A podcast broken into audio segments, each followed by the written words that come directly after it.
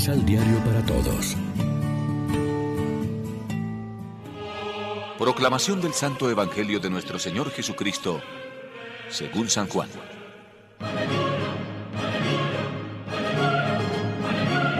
Uno de los doce no estaba cuando vino Jesús.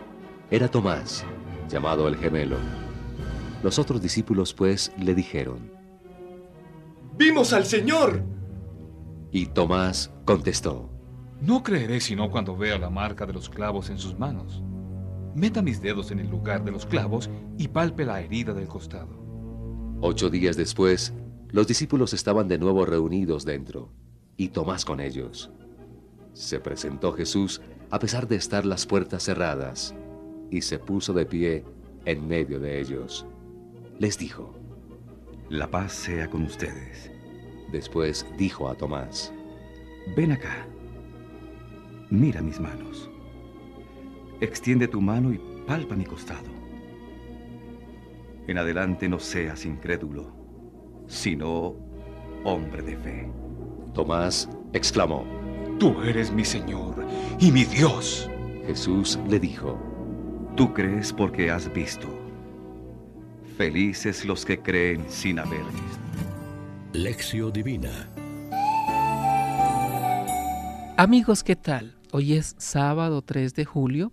La iglesia se viste de rojo para celebrar la fiesta del apóstol Santo Tomás y como siempre lo hacemos de la mano del pan de la liturgia.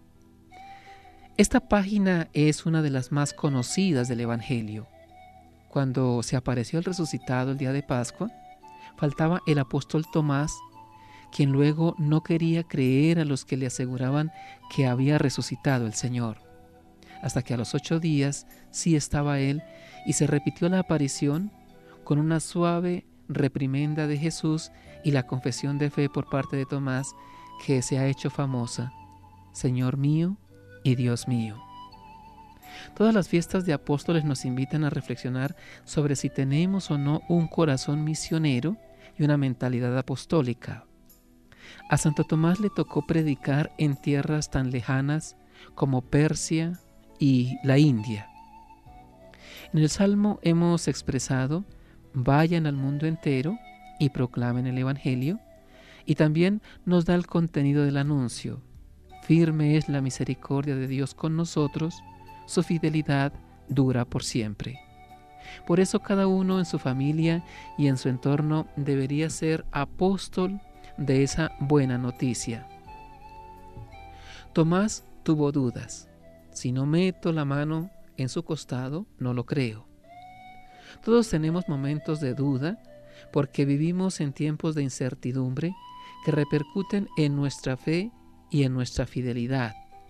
A lo largo de los siglos, la comunidad cristiana ha experimentado diversas crisis y dudas, al igual que muchos santos en su vida y probablemente nosotros en la nuestra. Hay aspectos menos buenos en la duda. Una cosa es la incertidumbre y la búsqueda y otra el nerviosismo constante, casi patológico. Sería el caso de quien ama la duda sistemática como si la angustia fuera el ideal. Desconfiar de todo y de todos no es una cosa buena, clave para la vida. Pero esta experiencia también aporta aspectos positivos. La duda puede estimularnos a una actitud de búsqueda y de apertura a Dios, a la iglesia y a los signos de la historia. Dudar puede ser signo de que nos sentimos peregrinos en camino, con una fe constructiva, no heredada pasivamente, hecha más de convicciones y de opciones que de preceptos externos o de costumbres sociales. Reflexionemos. En nuestro camino de crecimiento espiritual, ¿nos hemos comportado en muchas ocasiones como Tomás? ¿Qué debemos hacer para no ser hombres incrédulos, sino gente de fe? ¿Cómo hacer realidad en nuestra vida esto que Jesús nos dice, felices los que creen sin haber visto? Oremos juntos. Señor, ayúdanos a tener fe siempre, en cada momento, bueno o malo de nuestra vida, que no dudemos de que tú siempre estás con nosotros, cuidándonos y guiando nuestros pasos. Amén. María, Reina de los Apóstoles, ruega por nosotros.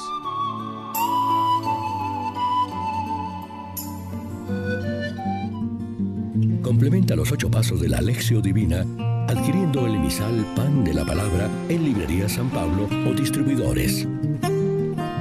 Más información www.sanpablo.co Pan de la Palabra. Vive la reflexión.